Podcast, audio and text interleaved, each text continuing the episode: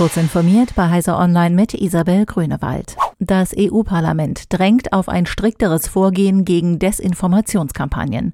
Laut dem Abschlussbericht des Sonderausschusses zu Einflussnahme aus dem Ausland stellen polarisierende Kampagnen aus Russland und China die Hauptquelle für Desinformation in Europa dar. Um solchen Gefahren zu begegnen, soll ein Sanktionssystem gegen Desinformation aufgebaut werden. Die Regeln für soziale Netzwerke, die als massives Vehikel für ausländische Einmischung dienen, müssten verschärft werden. Die Abgeordneten zeigen sich zutiefst besorgt über die Verbreitung ausländischer Staatspropaganda, die hauptsächlich aus Moskau und Peking sowie Ankara stammt und in lokale Sprachen übersetzt wird. Ausländische Störer, die sich fälschlicherweise als Journalisten ausgeben, sollen benannt und von Presseveranstaltungen ausgeschlossen werden.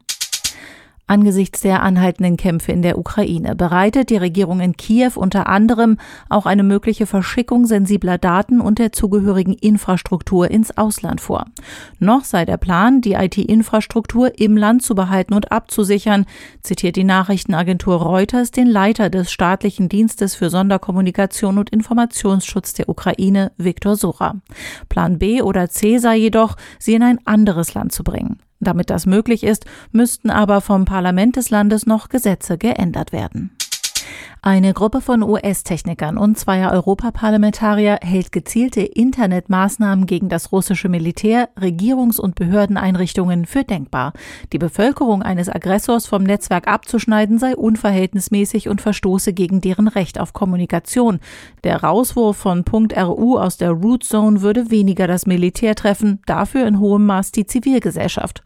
Trotzdem sieht man gerade im Routing gute Möglichkeiten für gezielte Schläge gegen ausgewählte Netze. Dafür sollte man und auch für künftige Sanktionen ein eigenes Verfahren bzw. ein Gremium schaffen, das über Sanktionen berät und am Ende entscheidet. Schon im vergangenen Jahr sollte die Gamescom hybrid stattfinden, doch daraus wurde nichts. 2022 soll das Messegelände in Köln seine Pforten nun wirklich wieder öffnen. Dabei soll die Messe die digitalen Veranstaltungen der vergangenen Jahre wie die Opening Night Live am 23. August und das Gamescom Studio mit dem klassischen Messetreiben vor Ort verbinden.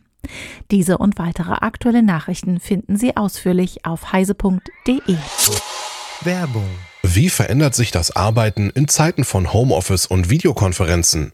Wie manage ich Informationen und Daten unternehmensweit und sicher?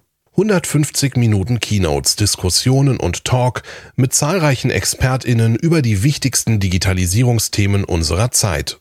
Das Digital-Event am 17. März ab 9.30 Uhr, die Digital Perspective 22. Mehr Informationen und Anmeldung unter digital-perspective.de.